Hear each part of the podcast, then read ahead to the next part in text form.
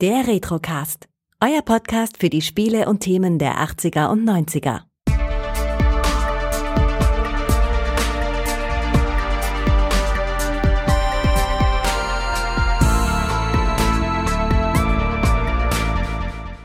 Herzlich willkommen beim Retrocast. Mein Name ist Kai und ich darf heute erstmalig den Christian bei mir grüßen. Hallo. Hallo Kai. Hallo alle da draußen. Du hast dir ein wunderbares äh, Spiel ausgesucht. Erzähl mal, worum es geht. Ich habe mir ähm, heute ein Spiel von Sid Meier rausgesucht, nämlich Railroad Tycoon, eine Wirtschaftssimulation aus den 90ern, die ich früher als, als Jugendlicher wahnsinnig gerne gespielt habe. Ähm, eigentlich vor allem, weil das so die alten Erinnerungen an die Modelleisenbahn von früher wieder geweckt hat. Es ist ja halt so, dass man so als Kind äh, doch sehr fasziniert ist von den ganzen Eisenbahnen, von den Eisenbahnen, die draußen fahren, von den ICEs und von diesen ultralangen Güterzügen, die man mal irgendwo sieht. Ja, und im Kinderzimmer hatte ich wie einige andere halt auch so eine kleine Modelleisenbahn. Und das hat dann schon immer wahnsinnig viel Spaß gemacht. Nur wenn man mal so ganz äh, nüchtern zurück überlegt, dann war das zumindest bei mir so. Ich habe da halt meine, weiß ich nicht, 20 Schienen gehabt. Die hat man dann aufgebaut. Dann ist der Zug ein paar Mal im Kreis gefahren. Dann hat man noch ein, zwei Weichen gehabt und einen Bahnhof und viel mehr war es dann einfach nicht. Und dann wurde es auch irgendwann ein bisschen langweilig. Und ähm, ich hatte dann das Gefühl, dass Railroad Tycoon so die bessere Modelleisenbahn war, dass man mit dem Spiel noch viel, viel mehr machen konnte, als das, was vielleicht so in dem kleinen Kinderzimmer zu Hause so früher möglich war. Das hat mich sehr fasziniert an dem Spiel. Auf jeden Fall. Also ich denke, du bist äh, noch ein paar Jahre älter als ich, deswegen habe ich das Spiel äh, bei der Entstehung zumindest äh, so nach Release nicht direkt gespielt, sondern erst ein paar Jahre später und auch erst nach Transport Tycoon. Aber ich habe bei einem äh, Cousin von mir häufiger mal zugesehen, auch ohne zu verstehen, wie eben diese wirtschaftlichen Abläufe sind. Also da war ich gerade, war so zehn Jahre oder so und da versteht man halt sowas noch nicht. ja, ganz genau. Da ist ja doch einiges drin in dem Spiel. Ja, ich bin, also das Spiel ist 1990 rausgekommen. Da war ich dann irgendwie 14. Ich kann mich nicht mehr dran erinnern, wann ich das Spiel bekommen habe. Ob das dann 1990 war oder vielleicht auch ein, zwei Jahre später. Ähm, das weiß ich nicht mehr so genau. Aber so 15, 16 in dem Dreh muss ich gewesen sein, als ich das halt früher, früher gespielt habe. Und ähm, ja, bevor wir uns im Detail jetzt mal mit dem Spiel beschäftigen, so ein paar Daten. Also 1990 ist es, wie gesagt, erschienen ähm, bei Microprose und der äh, Entwickler, das war eben, wie gesagt, Sid Meier. Also ein ganz berühmter Name in der, in der Spieleszene, der hat ja einige Spiele ähm, gemacht. Und wenn ich dich da mal frage, welche, welche Spiele, welche Erinnerungen du so mit Sid Meier verbindest, dann würde ich jetzt einfach auch mal wirklich wetten, dass du also mindestens zwei Spiele ad hoc nennen kannst, ähm, die er gemacht hat und die dir wahrscheinlich auch viel Spaß gemacht haben.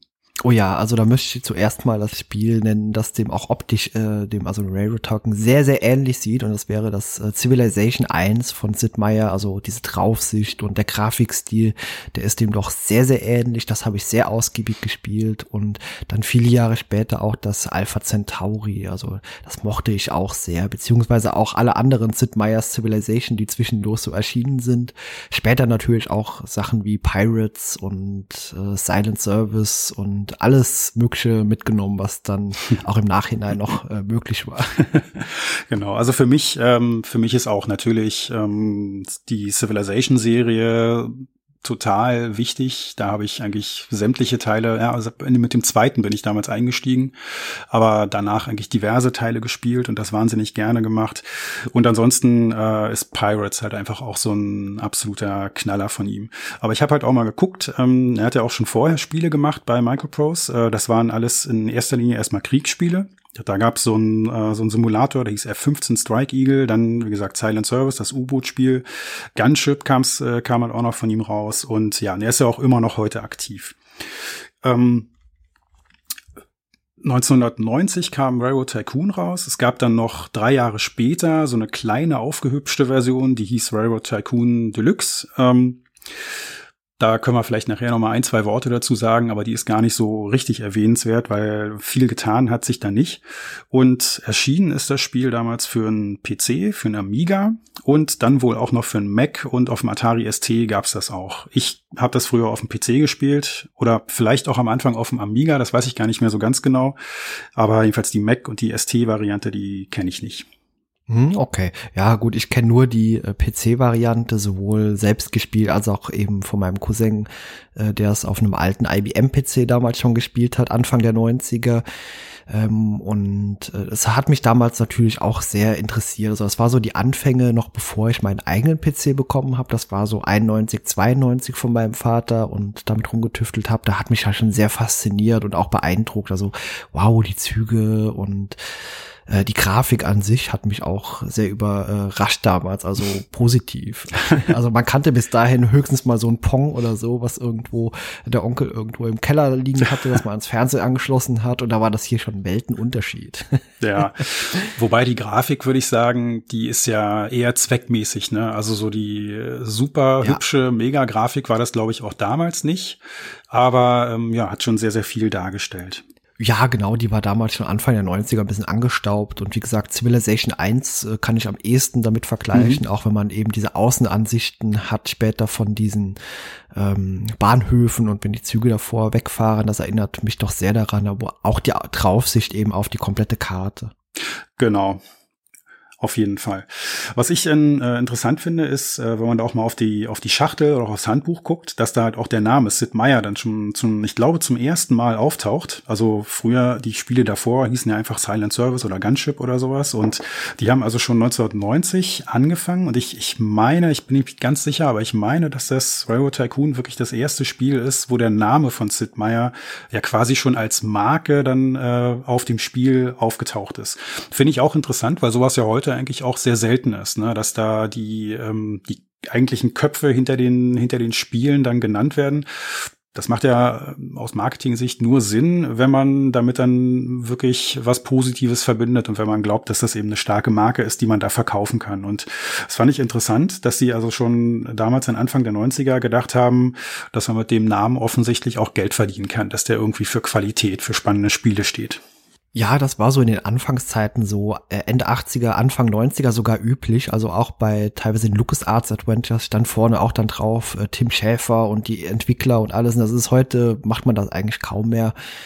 Ähm, aber damals, glaube ich, waren das so richtige Zugpferde. Wow, neues Sid Meier Spiel und ja, yeah, das muss man unbedingt kaufen, weil das steht für Qualität. Also das sind so Namen gewesen einfach, die man auch eben mit guten Spielen verbunden hat dann. Ja, absolut. Liegt vielleicht auch daran, dass halt heutige Spiele ja oft auch in viel größeren Teams irgendwie entwickelt werden. Ne? Also wenn ich mir jetzt überlege, so ein, so ein Witcher 3 oder irgendwas, da weiß natürlich jeder, dass das von CD Projekt Red ist. Aber äh, weiß der Geier, wie viele hundert Leute da irgendwie dran, dran arbeiten. Ähm, da ist es schwierig, dann auch irgendwie das mit einzelnen Namen zu verbinden. Ne? Das war früher noch ein bisschen anders, weil die Teams da wahrscheinlich auch deutlich kleiner waren. Ja, wenn es überhaupt richtige Teams genau. waren. Also häufig saßen da ein, zwei äh, Knilchen in ihren Kellern und haben sowas entwickelt. Und das ist natürlich äh, aus heutiger Sicht gar nicht mehr so denkbar, weil die Spiele natürlich auch rein grafisch sehr viel komplexer inzwischen sind, als äh, das damals war. Das sieht man ja schon, wenn man sieht, äh, dass das ganze Spiel hier nur irgendwie fünf oder sechs Megabyte auf der Festplatte überhaupt in Anspruch genommen hat. Genau. Das ist auch ganz, ganz witzig, wenn man da in die Anleitung schaut, dann stehen da ja auch die Systemvoraussetzungen und da steht dann tatsächlich tatsächlich fünf Millionen Byte und dann in Klammern fünf Megabyte. Ähm, auch so eine, so eine Größenordnung, die man heute anders angeben würde. genau. Mm, auf jeden Fall. Ja. Das Handbuch ist sowieso ganz großartig. Ähm, da können wir, da kann ich später vielleicht noch ein paar Punkte dazu erzählen. Ähm, das macht wirklich Spaß, auch in dem Handbuch mal zu blättern, wenn man es hat oder wenn man das irgendwie als PDF irgendwie noch zur Verfügung hat. Ja, man hat das auch zwingend äh, benötigt damals, das Handbuch, denn sonst äh, ist man nicht sehr weit gekommen im Spiel. ja, genau. Also zum einen, weil man die Zusammenhänge vielleicht nicht alle verstanden hat, aber ich vermute mal, du spielst jetzt auf die Kopieranfrage, Abfrage ab. Ganz genau. Genau. Ja, ja das war auch, ähm, das war auch ein schönes ähm, ein schöner Test, sage ich mal, der mich auch so ein bisschen an Pirates wieder erinnert hat. Also bei Railroad Tycoon ist es so, ähm, dass da dann auch sinngemäß so steht, ja, du als hier Eisenbahndirektor, du musst jetzt erstmal hier dein, dein Wissen unter Beweis stellen und was ist denn das für eine Lok? Und dann wird dir halt eine Lokomotive eingeblendet und in der Anleitung findest du natürlich dann die Information, welche, welche Eisenbahn das halt gewesen ist. Und wenn du das richtig machst, dann ist alles gut, dann kannst du das Spiel starten. Und äh, interessant ist, wenn du da eine falsche Antwort gibst, dann schmeißt sich das Spiel nicht etwa raus, irgendwie mit den bösen Worten, mm, genau, bist du etwa Raubkopierer oder sowas? Und guck doch mal in die Anleitung, sondern da kommt dann so ein Satz so, ja, du hast, glaube ich, noch nicht so wahnsinnig viel Erfahrung als Eisenbahndirektor, ähm, du kriegst nur zwei Züge. Und dann kann man das Spiel tatsächlich mhm. spielen, genau. aber man kann halt nur zwei Züge haben. Man kommt dann halt nicht weit. Aber eigentlich eine total interessante Mechanik, denn ähm, du kannst das Spiel halt ausprobieren und äh, hast wahrscheinlich dann auch Lust darauf, das Spiel zu spielen und vielleicht kaufst du es dann ja doch. Also finde ich eigentlich gar nicht doof. Und ähm, die Idee ist auf jeden Fall interessant, ja, aber äh, selbst wenn man das Handbuch besessen hat, äh, ist es bei mir zumindest auch in anderen Spielen mal vorgekommen, dass ich mich einfach geirrt ja. habe in dem, was man sieht, weil die Grafiken teilweise auch in den Handbüchern teilweise eher rudimentär waren und es nicht immer eindeutig zu unterscheiden war, mhm. was die jetzt genau von einem wollen. Ja, das stimmt. Da, da muss man schon ganz genau zählen, irgendwie, wie viel große Räder, wie viel kleine Räder hat die Lok äh, oder wie viele Schornsteine sind da oder Türmchen oder sowas. Das ist manchmal gar nicht so einfach gewesen, das auseinanderzuhalten. Was ich eben meinte, also die Parallele zu Pirates, ich weiß nicht, ob du das auch kennst, in dem alten Pirates früher, da war es ja auch so, dass du da deine Piratenkarriere gestartet hast und da bist du halt auch gefragt worden, äh, in an einem bestimmten Punkt, wo jetzt gerade die Schatzflotte oder der Silber, der, der Silberzug ist. Und das konntest du halt auch in der Anleitung lesen. Und wenn du das falsch beantwortet hast, dann ähm, warst du bei allen ähm, Parteien, die da gespielt haben, bei allen Nationen feindlich. Und das war natürlich ein total übler Start, weil du dann jedes Mal bombardiert wurdest, du konntest in keinen Hafen einfahren. Ähm, das war dann also wirklich schwierig und eigentlich kaum spielbar, aber man hat dich eben nicht aus dem Spiel rausgeschmissen. Das fand ich damals auch schon ganz spannend und da habe ich mich halt hier bei Railroad Tycoon wieder dran erinnert. Und was ich äh, bei Pirates auch noch dann so witzig fand, war, ähm, wenn man sich diese Zeiten gemerkt hat, wenn man also wusste, dass, keine Ahnung, zu einem bestimmten Zeitpunkt die Schatzflotte gerade in Havanna ist oder sowas, dann konnte man in dem Spiel tatsächlich dahin fahren und die dann halt auch angreifen und dann halt den, den Riesenschatz dann halt bergen. Ähm, das fand ich irgendwie total cool, dass es also nicht nur die Kopierabfrage war, sondern dass man das also auch für sich ausnutzen konnte. Ja, es war quasi so ein äh, unterschwelliger Spieltipp schon gleich mit genau. integriert. genau. Aber genau, kommen wir mal zu Railroad Tycoon zurück. Ähm, Vielleicht überlegen wir mal oder vielleicht beschreiben wir mal, wie das Spiel so losgeht und was man, was man da so sieht, was da so passiert. Also, wenn man das startet, wie gesagt, die Handbuchabfrage, die hatten wir gerade gehabt. Ähm, du hast halt grundsätzlich die Wahl, du kannst ein neues Spiel anfangen oder halt einen alten Spielstand laden. Klar, wenn du ein neues Spiel anfängst, dann ähm, kannst du erstmal verschiedene Karten auswählen. Du kannst in den USA spielen, und zwar an der Ostküste, an der Westküste. Du kannst in England spielen oder in Zentraleuropa. Und diese vier Karten haben auch alle unterschiedliche Startjahre. Ähm, Europa fängt zum Beispiel um 1900 an, England dagegen schon um 1828. Und das wirkt sich dann halt auch aus, weil natürlich andere Loks verfügbar sind und weil ähm, ja auch die, die wirtschaftlichen Rahmenbedingungen, die Größe der Städte oder so, das ist dann eben auch alles sehr unterschiedlich. Ne? Ähm, kleiner Unterschied zu dem Railroad Tycoon Deluxe an der Stelle, da hat man nicht diese vier Karten, sondern da sind es dann sechs. Ähm, da ist dann noch irgendwie ganz Nordamerika dazugekommen und du kannst auch noch in Südamerika spielen und in Afrika. Ähm, aus irgendeinem Grund haben sie England allerdings rausgeschmissen. Das kann ich auch nicht so ganz nachvollziehen, aber gut, da gibt's halt etwas andere Karten. Ja, das soll wohl Gründe aus Schwierigkeitsgründen, also Schwierigkeitsgrad soll da offenbar zu hoch gewesen sein, das soll sehr herausfordernd gewesen sein und aber warum man das letztendlich gemacht hat, also komplett rausgeworfen und das Szenario nicht einfach ja. ein bisschen angepasst hat, das äh, kann ich auch nicht nachvollziehen. Ja, ich weiß es auch nicht. Ähm, naja gut, ähm, ja, wie geht's denn weiter? Du hast dir also ausgesucht, auf welchem Spielfeld du spielen willst. Ich habe meistens Europa genommen. Ähm, das habe ich genau. auch gemacht. Ja. das ist so das Typische, dass man dann irgendwie vielleicht ja, dann kann man ja als auch seine als nächstes auch den äh, Schwierigkeitsgrad äh, sich sehr anpassen an das, was man irgendwie auch spielen möchte. Genau, das finde ich nämlich auch sehr cool. Das, da gibt's halt so eine globale Einstellung, vier Schwierigkeitsgrade und ähm, der, ja, die unterscheiden sich im Prinzip darin, wie effizient du arbeiten musst und wie hoch die Rendite ist, wenn du halt deine, deine Passagiere oder deine, deine Fracht beförderst. Ne? Bei den leichten Schwierigkeitsgraden verdienst du halt ein bisschen mehr.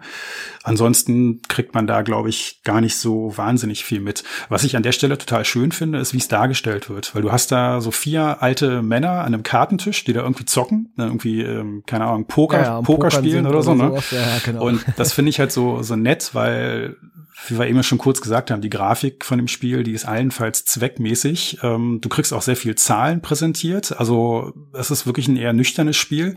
Und ähm, die Darstellung von dem Schwierigkeitsgrad, die ist dann wirklich total nett, weil ähm, ja, der, der einfachste, das ist dann halt noch so ein Jüngling und wenn du den anklickst, dann zeigt er auch sein Kartenblatt, was er auf der Hand hat und da ist irgendwie ein Ast dabei oder so. Und der, der Tycoon, der höchste Level, das ist dann halt so ein alter Herr mit einem Zylinder und ich weiß nicht, ob der noch Pfeife raucht oder sowas. Und wenn der seine Karten zeigt, dann hat er so irgendwie äh, die ganze, die ganze Hand voller Asse, also oder, oder voller Trümpfe oder so, sagen wir mal. Ne? Und ähm, das finde ich cool gemacht, äh, weil das ohne ein Wort eigentlich auskommt. Man weiß ganz genau, ähm, welcher jetzt der leichte und welcher der schwierige Schwierigkeitsgrad ist. Ja, genau, das wird auch nochmal dadurch untermalt, dass äh, alle dieser, alle von diesen Herren am Tisch unterschiedliche Anzahl an äh, Münzen vor sich aufgetürmt haben. Erstens dachte ich mir, niemand türmt seine Münzen so auf, aber es ist einfach grafisch sehr, sehr schön dargestellt, während äh, der leichteste Schwierigkeitsgrad nur so zwei äh, alberne äh, Münzen ja. übereinander gestapelt hat. genau, also das, das, das kommt schon echt ganz nett. Ähm, hier ist mir eine Stelle dann eine Anleitung aufgefallen. Ähm, das, das wusste ich bisher selber noch gar nicht. Ich habe das Spiel natürlich halt vor dem Podcast auch nochmal gespielt und habe dann in der Anleitung so ein bisschen quer gelesen. Und dann habe ich gelesen, dass da drin steht, dass äh, der Schwierigkeitsgrad auch beeinflusst, wie viele Jahre du spielen kannst. Auf dem leichtesten Schwierigkeitsgrad spielst du 40 Jahre und dann immer 20 mehr, bis du halt als Tycoon auch 100 Jahre spielen kannst. Und da bin ich ins Stocken gekommen und dachte, das kann doch gar nicht sein. Da kann ich mich überhaupt nicht dran erinnern. Und ähm, da, daher habe ich dann auch nochmal ein neues Spiel gestartet auf dem leichtesten Schwierigkeitsgrad, weil ich halt auch sehen wollte, ob dann wirklich nach 40 Jahren Schluss ist. Ja, und nee, denkst du, also das, das stimmt überhaupt nicht. Du hast immer 100 Jahre Zeit, egal welchen, welchen Level du gewählt hast. Ähm, das scheint ein Element zu sein, was die äh, ganz kurz vor Tore-Schluss dann doch nochmal aus dem Spiel rausgeschrieben haben. Okay, ich habe das jetzt gar nicht so richtig in mhm. Erinnerung. Wird dann nicht nach einer Zeit, also man kann es natürlich immer 100 Jahre spielen, aber gibt es dann nicht nach einer bestimmten Zeitperiode einfach so eine Art Abrechnung? Ja, das ist, ähm, das ist genau nach diesen 100 Jahren. Also nach 100 Jahren äh, okay. ist, ist mhm. die Zwangsabrechnung und du kannst halt vorher auch äh, sagen, dass du dich zur Ruhe setzt. Das geht auch. Aber du spielst wirklich, wenn du das Spiel so lange spielst, ähm, oder du kannst auch rausfliegen, äh, wenn du halt schlecht wirtschaftest, wenn nicht die Aktionäre da ausschmeißen. Aber wenn du einfach spielst, spielst du immer 100 Jahre und dann ist das Spiel zu Ende. Und und ähm, das habe ich jetzt halt auch nochmal erreicht. Ähm, ich habe das dann also 100 Jahre gespielt und dann muss ich nochmal schmunzeln. Dann kommt da halt dann auch, da wird so ein kleiner Text eingeblendet ähm, und da steht dann tatsächlich im Spiel noch drin, dass du dich also jetzt nach 40 erfolgreichen Jahren als Chef der Eisenbahngesellschaft zur Ruhe setzt. Ähm, also das Spiel ist auf Englisch, aber das äh, war halt dann ja die Erklärung. Und da tauchen also im Spiel auch nochmal die 40 Jahre auf, obwohl du gerade 100 Jahre gespielt hast. Also das, das okay. müssen die wirklich äh, in allerletzter Sekunde nochmal geändert haben. Hm, spannend auf jeden genau. Fall. Ja, da hat man offenbar auch nicht. Das wäre jetzt interessant, ob das bei der Deluxe-Variante auch nochmal geändert wurde. Das weiß ich jetzt leider gar nicht, aber. Das kann ich dir sogar sagen. Da ist es geändert worden. Da, äh, okay. da spielst mhm. du bei jedem Schwierigkeitsgrad 100 Jahre. Also äh, das ist nicht geändert worden, aber es ist in der Anleitung geändert worden. Da habe ich nämlich auch nochmal nachgelesen. Und da steht auch generell drin, ah, okay. dass mhm. die Spieldauer 100 Jahre beträgt. Also das war irgendeine Idee, die sie dann wohl auch noch, die sie dann wohl kurz vor Schluss nochmal verworfen haben müssen. Ja, und dann, ähm, dann hast du ja noch eine zweite, eine zweite Komponente, den Schwierigkeitsgrad anzupassen. Ne? Ähm, dieser Level, der sagt eben einfach nur was darüber aus, wie viel Geld du verdienst. Und dann hast du aber noch drei Schalter, die du wählen kannst, die sich also ganz ähm, ganz deutlich auswirken. Ne? Du kannst zum Beispiel sagen, wie komplex deine Eisenbahnsimulation ablaufen soll. Du kannst, sprich, du kannst halt auswählen, können die Züge zusammenstoßen oder können sie es nicht. Wenn du sagst, die Züge können zusammenstoßen und du hast halt eine eingleisige Strecke zwischen, keine Ahnung, Berlin und Hannover und dann fährt halt einer in Berlin los und ein anderer Zug fährt in Hannover los, ja, dann knallt's halt und dann ist der Zug ja, kaputt. und äh, wenn du da den leichten Schwierigkeitsgrad äh, wählst, dann fahren die Züge auch aufeinander zu, aber dann wird einer angehalten, der verliert dann halt einfach nur Zeit und der andere Zug fährt dann an dem vorbei. Also so sinngemäß, als wenn der irgendwo auf einem, auf einem Nebengleis an einem roten Signal kurz wartet und der andere ist dann halt durch. Und dann wird er halt auch automatisch wieder, wieder äh, losfahren. Das macht es natürlich okay. deutlich einfacher.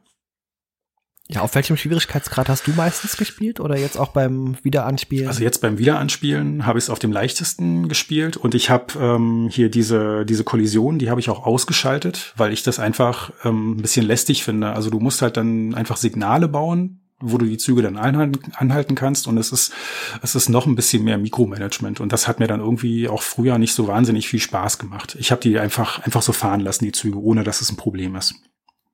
Ja, ist bei mir ganz genau, genau. dasselbe. Was ich, was ich gemacht habe bei den anderen Einstellungen, da habe ich die schwere Variante immer genommen. Und zwar gibt es noch eine, ähm, kannst du auswählen, wie komplex die Wirtschaft simuliert werden soll. Und wenn du eine einfache Simulation hast, dann bedeutet das, dass du deine Waren in jeder x-beliebigen Stadt loswerden kannst. Also du kannst ja das war noch gar nicht gesagt, du kannst Personen äh, transportieren, du kannst Post transportieren und je nachdem, welche Industrien da sind, kannst du halt auch Kohle oder Weintrauben oder dann halt auch Wein oder irgendwelche anderen Güter transportieren. Bei der einfachen äh, wirtschaftlichen Darstellung kannst du alles in jeder Stadt verkaufen. Bei der komplexen Darstellung, da brauchst du dann tatsächlich auch die richtige Industrie. Also wenn dann zum Beispiel ein ein, ja, ich sag mal, ein Winzer da ist, dann kann der deine, dann nimmt er deine Weintrauben ab und dann macht er Wein daraus. Aber wenn in der Stadt eben kein Winzer ist, dann geht das nicht.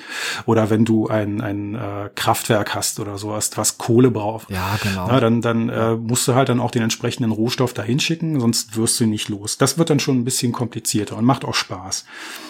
Ähm, ja, und dann der dritte, der dritte Schalter ist dann noch, wie, ähm, wie schwierig die Computergegner oder wie aggressiv, sage ich mal, die Computergegner spielen sollen. Du kannst da einen, einen freundlichen, a friendly competition heißt das im Spiel, ein, ja, ein freundliches Nebeneinander einstellen. Dann, ähm, weil das haben wir nämlich noch nicht gesagt, du bist nicht alleine auf der Karte, sondern es gibt noch bis zu drei Computer gesteuerte Gegner, die dann halt auch mitspielen und genau wie du das Spielbrett eben äh, mit ihren Eisenbahnschienen äh, dann halt zupflastern. Und gegen die musst du dich durchsetzen. Und ähm, wenn du da den einfachen, die einfachere Variante wählst, dann greifen die dich nicht an. Dann kannst du einfach, dann spielt jeder vor sich hin und äh, am Ende wird halt abgerechnet. Wenn du aber hier die äh, Cutthroat Competition nimmst, also die Halsabschneider-Variante, dann hast mhm, du tatsächlich ja. da auch Kämpfe zwischeneinander. Also dann, äh, dann gibt es Raid Wars, das heißt, du kannst an einem Bahnhof ähm, um die um die Gunst der Stadt sozusagen kämpfen. Äh, und du kannst auch am Aktienmarkt dich gegenseitig bekämpfen. Und das sind Elemente, die später so im Endgame also wirklich auch spannend sind und echt Spaß machen. Ähm, ja, ich habe allerdings irgendwie auf dem leichten oder auf dem schwierigeren Level, ich habe das kaum mitbekommen, dass der Computer da wirklich von sich aus auch selber mal aggressiv ist und dich da irgendwie angreift. Aber vielleicht lag das auch daran, dass ich jetzt beim Nachspielen, wie gesagt, auf dem Investor-Level halt gespielt habe und die da sowieso ein bisschen zahmer sind. Ja, genau. Also das Spiel beginnt ja erstmal auch damit, dass man sich überhaupt mal aussucht, wo man beginnt. Also das habe ich meistens so gemacht, dass ich mir die Ressourcenkarte angeguckt habe, äh, wo man irgendwie beginnt, äh, am besten mit seiner Linie äh, zu starten und das war bei dir vermutlich ähnlich. Ja, ganz genau. Also ich habe halt geguckt, am Anfang schaut man, welche großen Städte gibt es, die sich irgendwie gut verbinden lassen. Ich glaube, das Spiel ist auch so gestrickt, dass man mit dem Personenverkehr am meisten verdient. Ähm, das andere, also gerade auch so Kohleminen oder so, das, das bringt gar nicht so wahnsinnig viel. Glaube ich. Oder ich habe es jedenfalls immer so gespielt und dann hat man sich da ein paar schöne Städte rausgesucht. Und bei mir war es halt so, ich bin gebürtiger Berliner. Ich habe oft in Berlin dann halt irgendwie angefangen und dann geguckt, dass ich mich da durchwurschtel. Und ansonsten, äh, wenn man da jetzt nicht so die, die ähm, nicht so drauf fokussiert war, da zu Hause anzufangen, dann war es immer eigentlich im, im westlichen Teil von Europa auch stark. Also so Paris und Brüssel und Amsterdam, so die Ecke, da gibt's relativ viele Städte, die auch relativ groß sind, wo man also für, für kleines Geld anfangen anfangen kann. Was nämlich äh, noch wichtig ist bei dem, bei dem Bau deiner, deiner Eisenbahn, ähm, da muss man halt wissen, du kannst nur ein zusammenhängendes Schienennetz bauen. Du kannst also nicht irgendwie Berlin mit Hannover verbinden und als nächstes machst du einen schönen langen Zug von Paris nach äh, Lissabon oder sowas. Das funktioniert nicht, sondern du musst das wirklich in einem Netz alles haben. Mhm, genau, das ist auch wichtig. Und ich habe mich selber auch eher auf Personen- und Posttransport äh, äh, festgelegt, denn mit den Waren, das ist ja teilweise auch wirtschaftlichen Schwankungen unterlegt. Und da war das Risiko für mich immer größer, als wenn ich einfach nur Passagiere und Post von A nach B fahre. Ja, absolut. Das hat man, das hat man auch gesehen. Äh, das finde ich auch ein total cooles Feature in dem Spiel, dass sich die, ähm, die Karte verändert im Laufe der Zeit. Also das merkt man wirklich bewusst, wenn du jetzt Städte an dein Eisenbahnnetz angeschlossen hast und du hast da ordentlich Waren und Passagiere hin und her transportiert, dann äh, hat man auch gesehen im Laufe der Zeit, dass die Städte gewachsen sind. Ich glaube, die Städte sind alle gewachsen, aber ähm, aber die, die du besonders intensiv angespielt hast, die noch mal ein bisschen mehr als die anderen. Und äh, ja, genau. Na, das hat sich ausgewirkt. Und du hast halt auch äh, gesehen, oder was halt manchmal passieren konnte, es gab halt Boomphasen und dann auch Rezensionen, äh, Rezessionen und ähm, da war es dann halt auch so, wenn du da drei, äh, wenn du dann Kohle ähm, Bergbau hattest und da hast du halt einen Bahnhof hingebaut, dann konnte es dir halt auch passieren, dass der irgendwann weg war, dass da einfach dann keine Kohle mehr war, dass sie abgebaut war oder dass die pleite gegangen sind oder so, das erfährt man ja nicht. Mhm, genau, und dann ja. war es halt doof, ja, und dann konntest du dir da was Neues überlegen. Genau, ein wichtiger Aspekt ist auch noch, das sieht man der Karte auf den ersten Blick eben nicht an, so Höhenunterschiede. Und da gibt's auch noch mal eine extra Statistik, beziehungsweise so eine Ansicht. Und das macht ja auch den Transport ein bisschen leichter, wenn die Züge eben nicht zu lange unterwegs sind. Äh, was ich auch gemacht habe, also man hat ja am Anfang nur quasi diese eine Million äh, Dollar Pfund, mhm. ich weiß gar nicht mehr, was es jetzt waren, zur Verfügung. Und damit muss man anfangs erstmal auskommen. Also am besten zwei Städte oder so miteinander verbinden, einen Zug und eben alle Gleise da äh, investieren und das Geld ist auch relativ schnell weg. Ja. Also ich habe gemerkt, je weiter man fährt, das ist auch wie bei Transport Tycoon so, desto mehr Geld kann man verdienen, aber man darf auch nicht zu gierig sein, denn sonst ist man pleite, bevor man die erste äh, Linie vollendet hat. ja, ganz genau. Also das kostet schon am Anfang relativ viel und ich sag mal, das, das Spiel ist, das Spiel äh, gliedert sich so in verschiedene Phasen. Am Anfang, da hast du relativ wenig Geld, da bist du auf Expansion aus. Expansion, Expansion, äh, neuer Bahnhof, neuer Bahnhof und das Netz wird größer, neuer Zug und dann läuft das so einigermaßen. Ne? Und später, wenn du dann schon deine 40, 60 Jahre oder so gespielt hast, dann geht das Spiel immer mehr in so eine andere Richtung, dass du A, dich um die Effizienz kümmerst, weil sich halt Angebot und Nachfrage äh, durch die wachsenden Städte verändert und ähm, weil und dann fängst du halt auch an, so ein paar andere Dinge zu machen. Du guckst auch mal auf den Aktienmarkt und äh, schaust dann eben auch irgendwann, was die Computergegner eigentlich gemacht haben. Und wenn dir da einer im Weg ist, dann greifst du die halt dann auch mal an. Ja, genau. Also ich erinnere mich noch früher war meine Lieblingsansicht immer, wenn man quasi die Terminal, die Bahnhöfe gesehen hat und die Züge einfahren. Mhm also das fand ich grafisch damals auch immer schon hübsch und das ist auch das, was mich eben an Civilization 1 am meisten ja. erinnert, wenn man dort seinen Tempel gebaut hat und immer weiter ausgebaut hat. ja, genau. Und was da, was da halt auch wichtig war, also wie gesagt, das, das Spiel ist, ähm, ob du gewinnst oder nicht, hängt eben äh, ganz stark damit zusammen, wie effizient du arbeitest.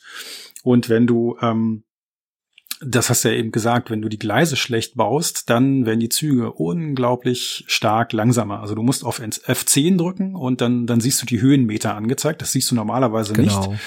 Ähm, und es ist schon echt wichtig, weil äh, du kannst dir bei den Zügen auch Infos zu den, zu den Loks, zu den, ja, zu den Lokomotiven anschauen. Und du siehst halt immer A, wie schnell ist die Lok und B, wie viel PS hat sie, also wie viel kann sie ziehen.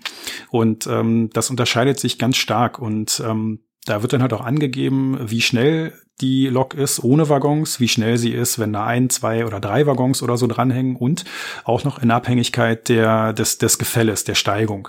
Und äh, das ist ein brutaler Unterschied. Wenn du da schlecht baust, sind die Züge halt wirklich unglaublich langsam und ich sag mal, der Profit, der äh, errechnet sich im Wesentlichen aus zwei Komponenten, nämlich ähm, also natürlich auch aus der äh, aus der Menge, die du transportierst, aber äh, ganz entscheidend ist halt immer, äh, wie weit du irgendwas transportiert hast und wie schnell du dabei gewesen bist, zumindest bei den Personen. Mhm, genau, das ist auch ein Aspekt, der mir früher, als ich es erstmalig gespielt habe, noch nicht so ganz klar war. Das heißt, viele PS sind eigentlich eher für Waren mhm. oder Warentransport geeignet, während weniger PS, aber schnellere Beförderungen meistens dann auch für Passagiere oder Post eingesetzt werden. Ja, genau. Was ich auch ähm, damals gar nicht wusste. Ich dachte, das ist einfach nur so ein nettes Feature. Wenn du, wenn du einen Zug eingesetzt hast, der besonders schnell ist, dann kannst du denen einen Namen geben. Dann ist das halt der, der Berlin Cannonball oder irgendwas, ne? Und äh, das wird ja auch im Spiel, ja, das, sind, das wird ja auch im Spiel ja, vorgeschlagen und du kannst den Namen dann auch ändern. Und ähm, das ist aber tatsächlich, das habe ich jetzt erst in der Anleitung dann auch mal gesehen, äh, habe ich früher auch nicht wirklich gelesen, obwohl ich das Spiel im Original besessen habe. Ähm, du kriegst tatsächlich da auch 25 Prozent mehr Erträge, wenn das, wenn du da Personen mit transportierst mit so einem Zug. Das ist dann halt so ein, so ein äh, ja, besonderes Renommee oder so. Da ist der Zug dann eben teurer. Ja, genau, so Geschwindigkeitsrekorde mhm. sind das, die bricht man auch immer wieder. Genau. Und das können natürlich auch die Konkurrenten machen. Und das ist auf jeden Fall ähm, ja ein, ein Ding, das man so ausnutzen kann, um das dann eben nochmal das meiste an Einkommen auch rauszuholen. Mhm, genau. Ich weiß nicht, wie, wie, wie hast du immer gebaut? Hast du praktisch äh, immer einen Zug von A nach B und dann wieder zurückfahren lassen? Oder hast du da mehrere Stationen eingebaut? dass also ein Zug irgendwie vier oder fünf Bahnhöfe anfährt insgesamt und dann wieder zurück oder so? Oder wie, wie hast du das gemacht? Also ich habe das genauso gemacht wie auch bei äh, Transport Tycoon schon. Und zwar habe ich immer einen Zug zu einem Bahnhof fahren lassen und hatte dann in der Mitte meistens so einen großen Verteilerbahnhof. So lief das bei mir meistens ab, so dass ich eigentlich also nicht mehrere Stationen hatte, sondern das war meistens so, ähm, wenn dann kleinere Etappen waren, hat man einfach weniger Geld verdient. Mhm. Deswegen habe ich immer versucht, äh, so weit wie möglich, aber nur einen Endbahnhof zu haben. Und wie bei, war das bei dir?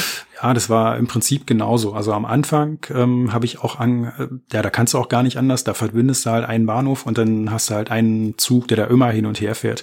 Und irgendwann habe ich das aber auch äh, mitbekommen, gerade auch wenn die Züge schneller werden und du da äh, größere Distanzen gut zurücklegen kannst, dass die Entfernung da halt dann wirklich maßgeblich ist. Und ähm, dann habe ich es auch oft so eben gebaut, dass die Züge dann wirklich auch von einem Bahnhof zu, zu einem anderen äh, gefahren sind und dann wieder zurück. Die sind dann also immer eigentlich zwischen zwei Bahnhöfen hin und her. Und ähm, ich habe das im Spiel dann auch gesehen. Du kannst den Zügen da auch verschiedene Klassen geben. Du kannst äh, kannst einstellen, was das für ein Zug ist. Ähm, da weiß ich jetzt gar nicht die englischen Bezeichnungen. Also das erste war Local. Also das ist im Prinzip so so eine Art Regionalzug, ein Regionalexpress, ein Schnellzug. Und dann gibt's halt noch äh, den Limited. Das ist so der Zug, der halt äh, Platzkartenreservierung sozusagen braucht.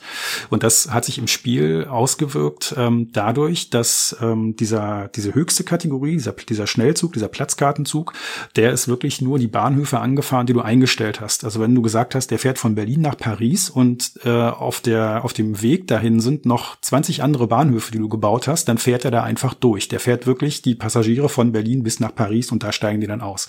Und wenn du aber sagst, das ist ein Regionalzug, macht jetzt auf der Distanz wenig Sinn, aber wenn das eben da so äh, so wäre, dann würde er tatsächlich auch an jedem Unterwegsbahnhof anhalten und dann halt Passagiere ein- und ausladen. Und ähm, da weiß ich gar nicht genau, was da wirklich mehr bringt, aber ich glaube, es bringt, äh, wie wir eben schon gesagt haben, am meisten, wenn du wirklich die langen Strecken dann äh, auf einmal dann halt machst. Ja, so habe ich das wirklich immer äh, gemacht und wie gesagt auch bei Transport Tycoon später äh, habe ich das immer so gehandhabt und mich auch dort meistens eben auf äh, Post- und Passagiertransporte äh, festgelegt, weil das einfach am ertragreichsten war, zumal eben die Städte auch wachsen und immer mehr Passagiere kommen. Das war teilweise so extrem äh, bei Transport, dass äh, die Bahnhöfe mit tausenden Leuten überfüllt waren und ich die gar nicht mehr abtransportiert bekommen habe. genau, das, das ist mir äh, jetzt bei Railroad Tycoon auch wieder, wieder passiert beim Nachspielen, weil zum einen kannst du halt, ähm, merkst du einfach, dass die Stadt wächst und dann sind da mehr Passagiere, die transportiert werden wollen, ein bisschen mehr Post, aber was du auch machen kannst, ähm, also du kannst erstmal verschiedene Bahnhofgrößen wählen. Das ähm, wirkt sich so aus, dass die ein unterschiedliches Einzugsgebiet haben. Wenn du also äh, einen kleinen Bahnhof äh, wählst, dann werden halt nur so die, die Kästchen, also das ist ja so, so kästchenförmig dargestellt, das Spielfeld, die um den Bahnhof rum sind, ähm, halt angefahren oder, oder abgeräumt. Äh, und wenn du halt größere Bahnhöfe hast, dann ist das Einzugsgebiet immer so eine Stufe größer.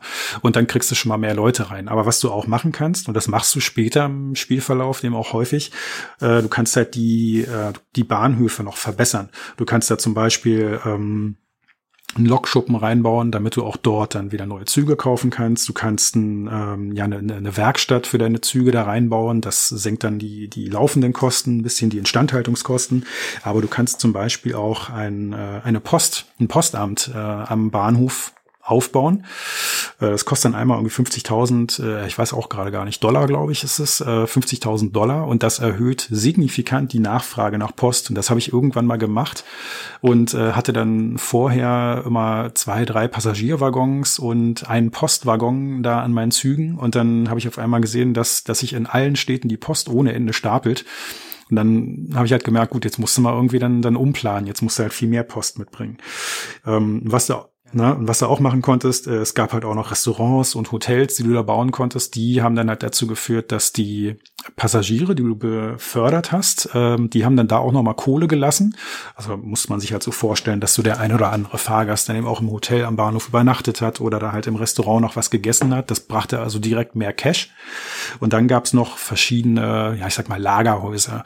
Das war halt immer so, dass die Waren, die eine Stadt anbietet, dass die irgendwann auch weg waren. Also weil die entweder verdorben sind oder weil halt ein, ein an ein, ein Konkurrent, ein gedachter Konkurrent vielleicht, die halt auch abtransportiert hat. Ähm, gedacht, weil ja nur pro Stadt eine Eisenbahn ähm, vor Ort sein durfte. Das war ja auch so eine Spielmechanik, äh, ne? wenn ein Computergegner sich da irgendwo breit gemacht hat und eine Stadt äh, angeschlossen hat an sein Netz, dann konntest du nicht einfach einen Bahnhof daneben bauen oder so und dann auch diese Stadt bedienen, sondern dann musstest du halt diese Raid Wars mit dem machen. Ja, genau. Das ist auch, äh, wie gesagt, ein sehr komplexes äh, Spielprinzip, was äh, später immer auch, ja, wird einfach immer sehr viel komplexer, je weiter man voranschreitet. Und wenn man eben die Computergegner so eingestellt hat, dass sie eben auch mit einem quasi kämpfen oder dass man sich duellieren muss, auch mit Aktienhandel und so später, das habe ich äh, selbst immer weniger gern gemacht damals und habe mich eigentlich immer so auf die leichten Sachen äh, fixiert. Aber heutzutage hat es mir als auch Spaß gemacht, eben mich darauf mal einzulassen. Ja, total. Also was man, was man machen kann, das ist auch nochmal eine Unter, ein Unterschied beim Schwierigkeitsgrad. Wenn du den leichtesten Schwierigkeitsgrad hast, kannst du an der Börse maximal einen Computergegner übernehmen. Das kann man nämlich versuchen. Ähm, du kannst die Aktienmehrheit kaufen. Der Computer versucht sich auch dann dagegen zu wehren und äh, kauft dann halt auch selber Aktien. Aber wenn es dem schon nicht mehr ganz so gut geht oder du bist viel größer und du bist schneller, dann kannst du das schaffen, dass du die Aktienmehrheit von dem kaufst. Und das ist eigentlich ganz cool. Das mache ich eigentlich auch jedes Mal. Ähm, dann beherrschst du diesen diesen Computergegner und der kommt dir halt dann nicht mehr in die Quere. Du kannst dem äh, du kannst den einfach dann links liegen lassen und ignorieren, dann hast du einen Gegner weniger. Du kannst den aber auch weiter aufbauen. Also wenn der jetzt irgendwo an einem ganzen an einem ganz anderen Ende der Karte ist, wo du eh nicht bist, dann kannst du dem Aufträge geben. Dann kannst du sagen, äh, verbinde jetzt mal die Stadt mit der Stadt da hinten und dann macht der das. Und äh, dann kannst du dir halt die ja, wie das eben so ist, wenn das eine Tochtergesellschaft ist, kannst halt die Rendite dann irgendwann abziehen. Ne? Also kannst halt dann Ausschüttungen ähm, beschließen und dir das, das Geld dann halt überweisen. Und das ist immer ganz cool. Wenn du das gemacht hast, dann hast du halt nur noch zwei Computergegner, die noch übrig sind. Bei den, bei den höheren Schwierigkeitsgraden war es dann auch so, dass du ähm, theoretisch auch mehrere Gegner übernehmen konntest. Bei dem ersten Schwierigkeitsgrad, wie gesagt, nur einer maximal. Da waren halt so Monopole verboten, aber bei dem Tycoon-Level konntest du theoretisch auch alle drei Computergegner übernehmen, wenn du halt so gut gespielt hast. Und dann hast du gar keine Konkurrenz mehr. Mm, genau, richtig. Ja. Er sagt, das Spiel bietet verschiedene Möglichkeiten, ans Ziel zu kommen. Und äh, ich muss sagen, auch der härteste Schwierigkeitsgrad, äh, ich habe den kurz angetestet, wirkte für mich aus heutiger Sicht jetzt gar nicht so extrem. Nee, finde ich auch. Also ich finde schon, dass das kann man spielen. Ähm, wobei das ja bei Sid Meier auch gar nicht so ungewöhnlich ist. Ne? Also bei Civilization hast du zwar auf dem höchsten Schwierigkeitsgrad auch ein bisschen mehr zu tun, aber wenn du das Spiel kennst, dann weißt du eigentlich auch, äh, wie du auch da gewinnst. Ne? Also das, das ist nicht, nicht so, dass das so ein unmöglicher Schwierigkeitsgrad ist. Mhm, ganz genau, richtig. Ja. Ja, was es auch noch gibt ähm, zwischendurch, das lockert das dann immer noch mal auf. Es gibt so ähm, Pri Pri Priority Orders, ähm, das heißt so Spezialaufträge. Dann äh, steht dann halt irgendwann, wird eingeblendet, dass, äh, dass du eine bestimmte Ware von einem Bahnhof zu einer anderen Stadt oder so bringen sollst. Und äh, dann läuft da halt so ein, so ein Counter runter. Also du kriegst halt, wenn du besonders schnell bist, da auch eine sehr hohe Vergütung für und diese Vergütung sinkt aber im Laufe der Zeit. Und das bringt dann auch so ein bisschen Abwechslung rein, weil das natürlich dein Schienennetz total durcheinander bringt. Vor allem, wenn du hier ja, eben die, genau. die Zusammenstöße ähm, eingestellt hast, dann ist das halt schwierig. Ansonsten kannst du einfach auch im Zweifel halt einen neuen Zug kaufen, dann klickst du den an, lässt den halt die Strecke mal eben fahren und dann holst du dir da ein bisschen Kohle und dann machst du danach irgendwas mit dem Zug. Da fällt dir schon was ein, da hast dann im Zweifel auch deine Strecke wieder ausgebaut. Ähm, aber ansonsten ist das halt schon, äh, schon ein bisschen schwieriger.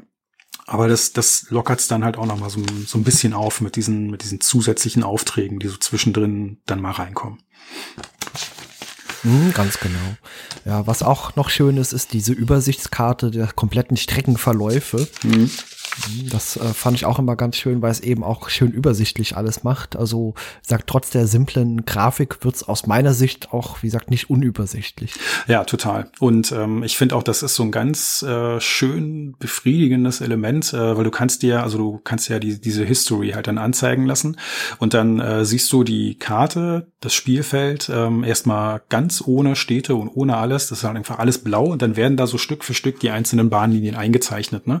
Auch so, wie mhm, sie halt, genau. wie sie halt im Laufe der Zeit entstanden sind. Und ähm, das ist eigentlich eigentlich schön, weil du dann wirklich zugucken kannst, was du halt alles so in diesen, in diesen Jahr bis zu 100 Jahren dann halt geschaffen hast. Dann fängst du halt da mit, den, mit, den, mit dem kleinen Netz an und irgendwann hast du halt halb Europa oder sowas dann da irgendwie zugebaut. Das ist schon immer echt ganz nett. Genau. Hast du damals oder heute jemals äh, Cheats eingesetzt im Spiel oder? Nee, gar nicht. Also ich habe äh, ich hab das auch jetzt gelesen, hab mal so ein bisschen geguckt. Irgendwie gibt's da wohl so eine Tastenkombination äh, in irgendeinem Bildschirm, wo du dir Geld cheaten kannst, aber das, das habe ich bei dem Spiel nie gemacht. Ähm, es ist auch aus meiner Sicht, also ich habe es auch selten auf dem allerhöchsten Schwierigkeitsgrad gespielt. Ich habe das einfach mal so vor mich hingespielt und ich fand es halt nicht so schwer, dass man da irgendwie cheaten musste. Weiß nicht, hast du das gemacht? Nee, das, nee, nee, also ich habe das auch gelesen und ich hatte es mal ausprobiert, das funktioniert. Also auf der Landkarte Umschalt F4, aber mhm. das ist auch für mich irgendwie so ein Faktor, der für mich so ein Spiel, also das Feeling irgendwie immer direkt ruiniert. Also ah, wenn man direkt von Anfang an quasi alle Möglichkeiten hat oder sich unendlich viel Geld herbeischaffen kann, dann äh, macht das Spiel für mich auch keinen Spaß mehr. Deswegen habe ich damals nicht gemacht, habe ich heute nicht gemacht und ich behaupte auch, das Spiel ist leicht genug in Anführungszeichen, dass man eben nicht von Anfang an äh, pleite gehen kann. Ja, finde ich auch. Das sehe ich ganz genauso. Also das, das brauchst du halt eigentlich nicht. Was ich hier bei diesen, bei diesen Raid Wars, da wollte ich noch mal kurz ähm, was dazu sagen. Das fand ich halt ganz nett. Also du musst halt wirklich ähm, es, es kann immer nur, ähm, da gilt halt der Highlander, es kann nur einen geben. Du äh, darfst halt nur in einer Stadt sein und äh, wenn du dich da bekriegst, dann ähm, kommt es darauf an, wer in der nächsten Zeit ähm, mehr Waren und Güter und Personen ähm, halt zu dieser Stadt hintransportiert und halt auch von dort abholt. Und ähm, die, die, es gibt immer so Zwischenabrechnungen. Es gibt immer so diese, ja, diese, diese, diese Geschäftsjahre. Alle zwei Jahre kriegst du halt dann so eine Bilanz und eine Gewinn- und Verlustrechnung. Also hier wirklich wieder ganz knallhart Zahlen auf den Tisch gelegt, ähm, wo du halt sehen kannst, wie so deine, deine Erträge waren, äh, deine ganze Vermögensaufstellung.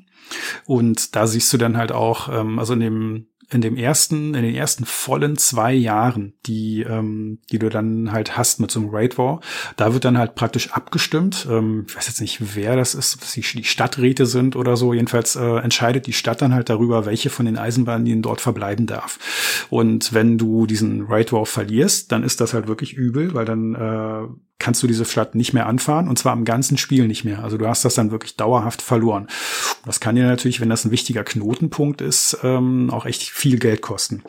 Und das sind so die Sachen, glaube ich, die, die so im Endgame dann halt wirklich Spaß machen. Da, da bist ja, da ist die Karte dann halt auch schon relativ abgefrühstückt. Da sind äh, interessante Strecken schon gebaut und dann fängst du natürlich auch an, viel mehr den, den Computergegner halt zu ärgern. Ja, auf jeden Fall. Und das Spiel hat ja auch einen hohen Wiederspielwert, weil die Karte ist auch nie dieselbe. Also wird immer zufällig generiert und äh, deswegen macht es auch immer wieder Spaß, das Ganze von neuem zu beginnen. Genau, es gibt dann immer neue ähm, und du kannst halt auch, also die, die Karten, also ich habe zwar meistens in Europa gespielt, aber zum einen sind die Karten so groß, dass du da halt dann auch mal an einer anderen äh, Ecke anfangen kannst und ähm, die verschiedenen Länder, also wenn du jetzt Europa oder halt auch USA spielst, ähm, die verschiedenen Regionen, die spielen sich teilweise eben auch wirklich anders. Teilweise sind es andere Ressourcen, die man transportieren kann.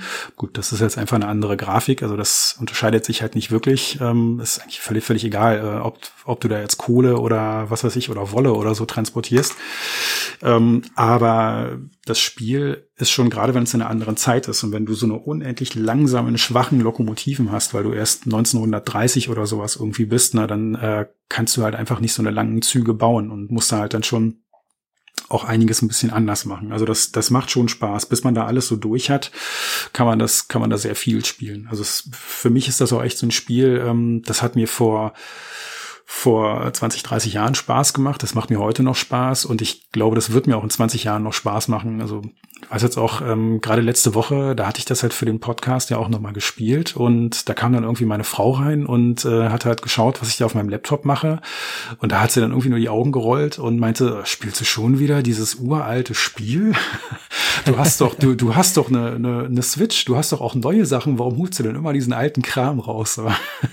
ja, man sieht halt echt, dass, ähm, also es gibt, es gibt so ein paar Spiele, die mir jedenfalls einfach immer Spaß machen. Und dieses Railroad Tycoon gehört definitiv halt auch dazu. Ja, es ist bei mir auch so, dass mir zum Beispiel so ein Civilization 1 immer noch mehr Spaß macht als ein Civilization 5 oder 6, auch wenn ich die sehr gerne und auch lange gespielt habe. Aber ich habe mich kürzlich auch ein komplettes Wochenende in Civilization 1 versunken und also äh, ich, ich mag ja diese alten Spiele. Die haben einfach so einen eigenen Charme und eben weil man äh, rein von der Grafik nicht alles so 100% mhm. Äh, präzise sieht, äh, ist auch die Fantasie eben angeregt, sich da noch ein bisschen rein zu versetzen. Ja, sehe ich genauso. Also ich habe bei Civilization habe ich halt auch Teil 2 und auch Teil 3, die habe ich am intensivsten gespielt. Die danach gar nicht mehr, gar nicht mehr so oft, obwohl die auch schön sind. Aber hm. ja, es das ist schon, das sind schon einfach tolle Spiele. Was ich hier bei dem Railroad Tycoon äh, immer so ein bisschen blöd fand, ähm, war, dass der, dass man halt auch sehen kann, dass der PC schummelt. Also ähm, das sieht man halt auch in der Anleitung. Es steht halt auch da, wie man seine seine Eisenbahnschienen bauen kann. Und das ist schon relativ simpel. Also du kannst natürlich gerade Strecken bauen und Abzweige und du kannst halt auch Weichen bauen. Da kannst du dann im 45 Grad Winkel irgendwie nach links oben, nach links unten oder sowas dann einen Abzweig bauen. Das geht alles. Aber du kannst zum Beispiel Beispiel nicht, ähm, also in Form eines Y sozusagen, deine Schienen legen, dass du halt gerade nach oben baust und dann einmal nach links oben weiter und einmal gleichzeitig nach rechts oben weiter oder so. Das funktioniert nicht. Oder du kannst auch keine Kreuzungen bauen oder sowas. Ne? Also so, so richtige Kreuzungen eben, dass, dass einer von eine, ein Gleis von oben kommt, eins von links nach rechts oder so geht. Ähm, das sind aber Sachen und äh, wie du Bahnhöfe anfahren kannst, ist halt auch beschränkt. Da gibt's auch nur ganz bestimmte Winkel, wo das funktioniert. Und das sind so Sachen, äh, die der Computergegner offensichtlich ähm, nicht komplett missachtet. Genau, genau. weil du siehst halt auf der Karte auch, wo der Computergegner baut und ähm, ja, dann dann sind da manchmal äh, Konstruktionen, wo du denkst, verdammte Hacke, das hätte ich jetzt auch gerne gemacht, aber ähm, kann ich halt nicht. ja, genau. Ja. Das ist dann so ein bisschen blöd bei der bei der KI, ähm, aber gut, ist halt so. Ja, ich habe im Vorfeld auch die eben Original und nicht die Deluxe-Version äh, gespielt, aber ich habe sie trotzdem angetestet und äh, grafisch ist sie ein bisschen hübscher und alle anderen Sachen haben wir eben eben schon mal kurz vorhin erwähnt mit äh, den Gebieten, die noch dazu kamen, eben Afrika und äh, Südamerika. Genau, ansonsten ist da eigentlich dasselbe Spiel und das gibt's ja inzwischen auch, das hast du mich gestern, hast du mir gestern mitgeteilt, das gibt's auch inzwischen umsonst herunterzuladen und den Link, den werde ich auch in die Show Notes mal mit reinschreiben. Genau, das, das finde ich halt echt ganz cool. Ähm, das ist ja bei so einen alten Spielen immer das Thema, wenn man da nochmal drüber nachdenkt oder das jetzt vielleicht hört und dann Lust hat, das auch mal wieder zu spielen, dann fragt man sich immer, ja, wo kriege ich's her? Und ähm, Railroad Tycoon Deluxe ist tatsächlich ähm, frei als Freeware im Internet verfügbar. Man kann sich das einfach runterladen und spielen, äh, musste also nicht irgendwelche komischen Quellen ähm, anzapfen oder auch nicht für viel Geld irgendwie vielleicht bei eBay gucken. Ich habe keine Ahnung, was das jetzt bei eBay kosten würde oder so. Aber das ist wohl schon ziemlich lange als, als Freeware auf dem Markt und ähm, das ist eine ganz coole Sache. Und das ist für mich auch eigentlich der einzige Grund, warum man diese Deluxe oder Deluxe-Version ähm, halt nehmen kann, weil die eben da ist. Das war, glaube ich, auch die Kritik damals, also auch wenn man so guckt, wie, wie das Spiel getestet wurde. Ähm, das waren, glaube ich, durchweg positive Beurteilungen, gute Noten. Ähm, aber bei der bei der Deluxe-Version war doch ein bisschen Ernüchterung da, weil also man muss halt sehen, die kam erst 93 raus, also drei Jahre nach dem Hauptspiel und ähm, das war im Prinzip nicht mehr als so ein Mini. Äh, also heute würde man wahrscheinlich sagen, das ist ein das ist ein DLC, den man mal eben runterlädt oder so, ne? Weil hat das Spiel kaum verändert und so ein paar Sachen, die richtig genial gewesen wären, also zum Beispiel das im Multiplayer spielen zu können oder so, das hat halt auch die Deluxe-Version nicht. Und das wäre natürlich total cool, weil das macht dann auch viel mehr Spaß, äh, wenn man sich dann bekriegt irgendwie um eine Stadt oder eine Börse, wenn man das halt mit einem Freund dann irgendwie spielt oder so, als äh, wenn das halt immer nur der stumme Computergegner ist, den man da dann halt gerade platt macht. ja, genau. Genau, aber das, das konnte die, die andere Version halt dann auch nicht. Das ist, das ist ein bisschen schade, aber gut, das, das Spiel Spiel an sich ist, ist, echt, ein, ist echt ein tolles Spiel. Ja, genau. Gut, äh, hast du noch irgendwelche Notizen auf deinem Zettel? ja, ich muss mal schauen. Ich habe hier, glaube ich, tatsächlich noch so ein paar Sachen. Also was, was ich richtig, ähm, lass mich mal ganz kurz spicken. Ähm, ich habe das, ich habe das Spiel heute auch noch im Original zu Hause. Ähm, ich weiß nicht, ob du das kennst. Äh, sagt dir dieses Green Pepper Label was? Ja, ne, das ist ja so ein, sag mal, so ein, so ein Billig-Label. Ich glaube, die sind auch aus Deutschland, ne? Äh, die haben ja auch ganz viele Strategiespiele. Ich glaube, so die alten Anno-Teile, die kriegst du da dann auch immer. Das war für mich früher halt so als, als, äh, ja, als Student oder so, wo du nicht so wahnsinnig viel Kohle hattest, war das auch eine super Sache, da dann doch relativ günstig an etwas ältere, aber tolle Spiele ranzukommen. Die CD habe ich halt auch immer noch zu Hause und ähm, da habe ich halt mal reingeschaut, da ist halt auch die deutsche, die, die, die deutsche Anleitung dabei gewesen als PDF. Und äh, da hatte ich dann jetzt auch noch mal so ein bisschen äh, geschaut und ich bin echt, ähm, also ich wollte noch was zu der Anleitung sagen. Ähm, die ist nämlich wirklich richtig cool. Ähm, in der, in der früheren Version von dem Spiel, in der Big Box Variante, da war das natürlich dann auch eine gedruckte Anleitung mit irgendwie satten, ich weiß gar nicht, 150 Seiten oder sowas, also so ein richtig dickes Buch. Und wenn man da mal so drin liest, dann ähm, sieht man da wirklich auch von Sid Meier und von seinem Team so die, die Begeisterung für das Spiel. Also da ist, da ist halt nicht nur das Spiel beschrieben und wie man es installi installiert und welche, äh, welche Features das hat, sondern ähm, die erzählen da wirklich auch geschichtliches so einiges über die, über die Eisenbahn. Also da kannst du halt dann ja, auch lesen, genau. wie so diese ganze Eisenbahnzeit äh, ähm, entstanden ist und was das so für eine Aufbruchstimmung war. Und ähm, das fand ich halt alles echt ganz spannend. Früher habe ich das ehrlich gesagt ziemlich ignoriert und einfach das Spiel gespielt. Aber als ich halt den jetzt nochmal geguckt habe, ähm, habe ich da echt gestaunt. Und ähm, ich fand das hinten relativ äh, weit hinten in der Anleitung. Da wird halt auch beschrieben, wie sich so, wie die, wie die Züge eben fahren und wie die steuern. Das kann man ja auch noch sagen. Äh, das ist ja wirklich ähm, alles sehr limitiert. Ne? Also da musst du ja gar nicht viel machen. Du sagst den, du sagst den Zügen ja eigentlich nur, dass sie von Bahnhof A nach Bahnhof B fahren sollen und welche, welche Waggons, also welche Fracht sie laden sollen, aber du musst dich nicht um Weichen kümmern oder sowas. Du musst da halt gar nichts weiter machen. Das hätte man ja viel komplexer machen können. Also das ist schon so diese Eisenbahnsimulation, die ist schon relativ simpel und da bin ich hier in dem Abschnitt im, im Handbuch auf so einen ähm, Punkt gestoßen. Da stand hier, ähm, ich lese mal vor, in Railroad Tycoon, all of your engineers drive like Casey Jones on a good day. Das habe ich gelesen und dann dachte ich irgendwie, wer zum Geier ist Casey Jones? Ähm, was soll mir das jetzt sagen? und äh, ich weiß nicht, sagt dir denn aber irgendwas? Wahrscheinlich nicht, oder? Nee, überhaupt nichts. Ja. Genau, also ich, ich glaube, äh, die muss man auch nicht kennen, aber ich habe dann halt mal gegoogelt und habe mal, hab mal geschaut, weil das hat mich dann doch neugierig gemacht. Da habe ich also tatsächlich äh, dann auch was gefunden. Und zwar war das halt früher wirklich ein Lokführer, der hat 1863 bis 1900 gelebt. Ähm, und der hat damals einen, wohl einen berühmten Personenzug gefahren, der von Chicago nach New Orleans gefahren ist. Und der hatte halt auch diesen Spitznamen Cannonball, weil das halt so ein besonders schneller Zug war. Und äh, ja, da gibt's so diese Geschichte, äh, dass der dann einer, dass der dann eines Tages da zum Einsatz gekommen ist und schon bei der Abfahrt anderthalb Stunden Verspätung hatte. Ja, okay. wird man jetzt so aus heutiger Sicht irgendwie nur mit den Achseln zucken, kennt man ja auch oft nicht anders. Aber den hat das wohl wirklich gewurmt. Das war so ein total gewissenhafter äh, Lokführer, der auch immer pünktlich war und der hat halt versucht, diese anderthalb Stunden wieder aufzuholen und ist dann wohl extrem schnell gefahren, um Zeit zu sparen und hat das halt auch geschafft und hat immer immer mehr von der Verspätung dann wieder eingeholt. Aber das Problem war, dass, ähm, dass es damals natürlich noch keine 1900, wie gesagt, war das, dass es da noch keine modernen Signalsysteme gab. Und äh, ja, dann kam es halt leider zu einem zu einer Katastrophe. Ähm, da waren dann in der Gegend, die er befahren hat, auch noch andere Züge, die verspätet waren und dann wurden dann halt auch irgendwelche Züge rangiert. Und dann ist das wohl irgendwie passiert, dass auf der Strecke, auf der er dann mit seinem Zug unterwegs war, irgendwie mit Höchstgeschwindigkeit, da stand dann halt ein leerer Zug, der gerade irgendwie umge, äh, umgefra- äh, umgeladen, also rangiert werden sollte. Und ähm, ja, als er das gesehen hat, äh, war es wohl auch alles schon zu spät. Und da hat er dann wohl zu seinem, zu seinem äh, Beifahrer, zu seinem Heizer, der da in der Lok war, eben noch gesagt, spring, bring dich in Sicherheit. Und der ist dann halt äh, vom fahrenden Zug runtergesprungen, hat das auch überlebt.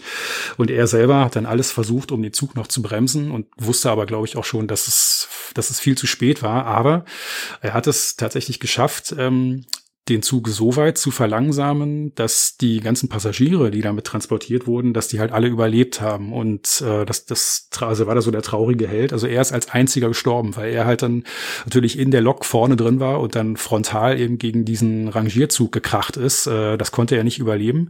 Aber durch den, durch den Einsatz und dadurch, dass er eben nicht vom Zug abgesprungen ist oder so, hat er es eben geschafft, alle Menschen, die in dem Zug unterwegs waren, äh, dann eben noch zu retten. Ne? Das ist echt eine krasse Story. Und genau, und äh, äh, das fand ich auch so, so erstaunlich, dass das halt so locker an der Anleitung steht. Irgendwie Drive like Casey Jones on a good day, ja.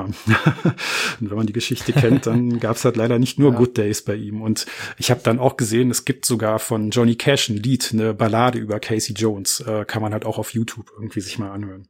Und, hm, okay, ähm, spannend, das wusste ich jetzt Genau. Nicht, Und was ich da in dem Zusammenhang noch witzig fand, äh, das, das habe ich dann auch noch irgendwo gelesen. Äh, es gibt wohl auch eine, ich weiß nicht, ob du The Real Ghostbusters kennst, diese Zeichentrickserie. Ah, selbstverständlich. Ja, ne? ja auch eine meiner Lieblingszeichentrickserien. sehr schön, ja. Ich habe die auch immer sehr, sehr, sehr gerne geschaut.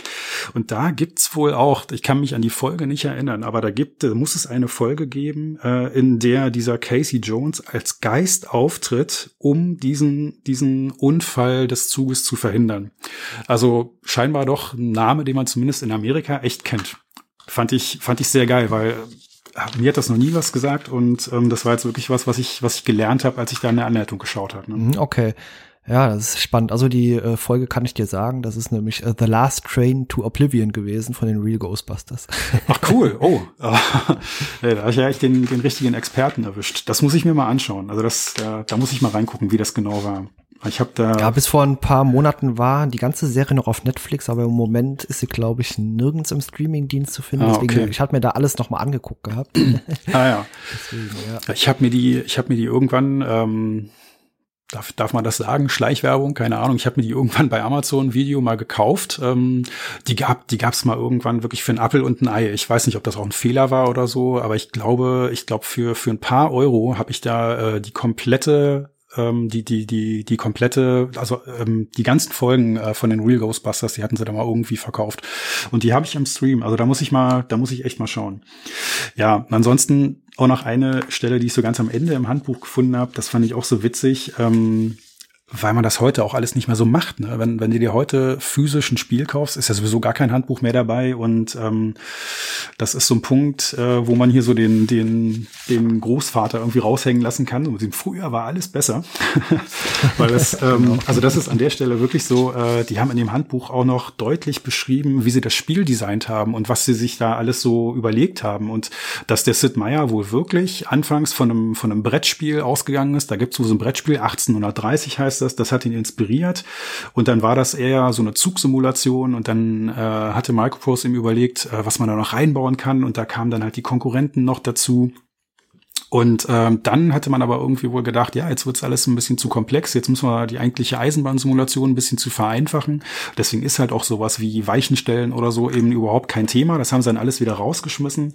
Und so ganz am Ende vom Handbuch, da sind halt noch so ähm, ja persönliche Worte von Sid Meier und Bruce Shelley. Und da steht dann halt auch äh, so als Abschlusssatz, We are very happy with the result of our work. Railroad Tycoon was a great project to work on. And we are not just talking about field trips to Strasbourg Railroad and the B&O Museum. Also offensichtlich äh, haben die sich da also tatsächlich B&O Museum äh, ist irgendwie Baltimore und Ohio. Das war irgendwie so eine amerikanische Eisenbahnlinie. Da haben sie sich da ein Museum angeguckt und waren auch irgendwie in Straßburg, um sich da eine Eisenbahn anzugucken.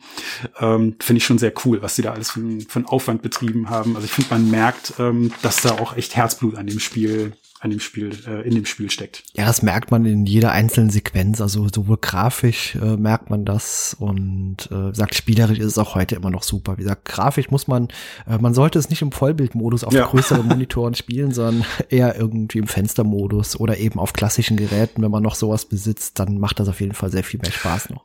Genau, also die Grafik, die ist schon aus heutiger Sicht relativ hässlich. Die war, wie gesagt, auch damals nicht so schön. Ähm aber es ist absolut noch ordentlich spielbar. Das ist schon okay. Es gibt übrigens auch einige deutsche Lokomotiven drin. Da kenne ich mich jetzt nicht so sehr aus. Bin jetzt nicht so der Eisenbahnfan, dass ich die alle irgendwie auseinanderhalten kann. Aber eine ist wohl eine V200 heißt die. Das ist eine, wohl eine sehr erfolgreiche Lok von der Deutschen Bundesbahn in 50er Jahren gewesen. Der äh, ICE ist übrigens nicht drin. Aber es gibt halt einen Personenschnellzug, den TGV. Ähm, den haben die eingebaut. Ich weiß nicht, kennst du den? Sagt dir das was? Das ist der französische Schnellzug. Genau Genau. Das war das Pendant zu dem ICE. Genau, das war im Prinzip der französische ICE, der ist ein paar Jahre früher ins Leben äh, gerufen worden, ich glaube so in den 80ern. Also da war das, als sie das Spiel gemacht haben, auch noch ein relativ aktueller, äh, eine aktuelle neue Lok und ja, da haben sie den dann äh, halt auch eingebaut. Und der ist auch irre. Also wenn man den hat in Europa, kann man den dann auch irgendwann spielen, dann wird er irgendwann im Laufe der Zeit auch verfügbar. Der ballert wirklich mit so einer abartigen Geschwindigkeit über die Karte. Ähm, das, das, das sieht wirklich witzig aus. Mhm. Ja, Ich- auf jeden Fall. Ich finde ja auch, äh, ich, ich finde ja auch den Namen irgendwie total äh, witzig. Weißt du, was TGW heißt, die Abkürzung? Oh nee, also mein Französisch ist ganz miserabel, aber äh, es ist- erzähl ruhig. Genau, also das ist bei mir auch so. Ich bin jetzt auch kein Französisch-Experte, aber TGV steht für Train à grande vitesse und das heißt auf Deutsch einfach nichts anderes als Zug mit hoher Geschwindigkeit. Und ähm, Ah, ja. das finde ich, das finde ich so, so total sympathisch, wenn ich mir das so völlig äh, naiv und falsch natürlich vorstelle. Ich meine, normalerweise wird's ja da irgendwelche Marketing-Experten haben, die sich überlegen, was so ein so ein Schnellzug, so ein Prestigeobjekt, irgendwie was das für einen tollen Namen haben muss. Und da werden da irgendwelche Pitches gemacht und Überlegungen angestellt. Und die Franzosen, ja, die haben einfach wahrscheinlich gedacht, oh, wir haben jetzt hier einen Zug, der echt schnell fährt, nennen wir den dann halt einfach so. Passt. Train à grande vitesse. Fertig. Das finde ich total cool. Ja, super cool. genau. Ja, äh, noch den deutschen Titel zu der erwähnten Real Ghostbusters Folge. Mir fiel eben nur der englische eines Letzter Zug in die Ewigkeit. Äh, Staffel 2, Folge 52. Oh, cool. Vielen Dank. Aber das werde ich mir in den nächsten Tagen wirklich mal antun.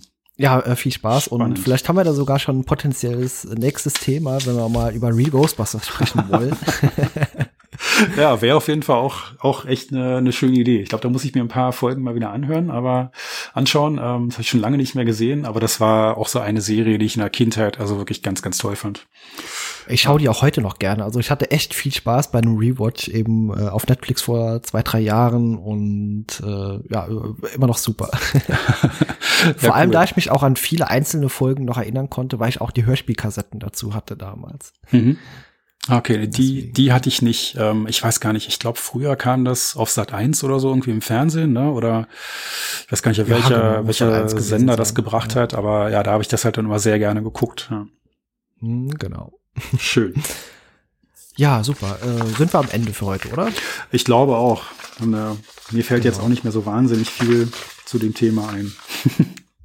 Nee, super. Dann ja, würde ich sagen, beenden wir es einfach, wenn es gerade am schönsten ist. Und dann bedanke ich mich ganz herzlich äh, fürs Dabeisein und sage mal, wenn du Lust hast, bis zum nächsten Mal und tschüss. Ja, ich bedanke mich ganz herzlich, dass ich dabei sein durfte und ja, gerne, Fortsetzung folgt.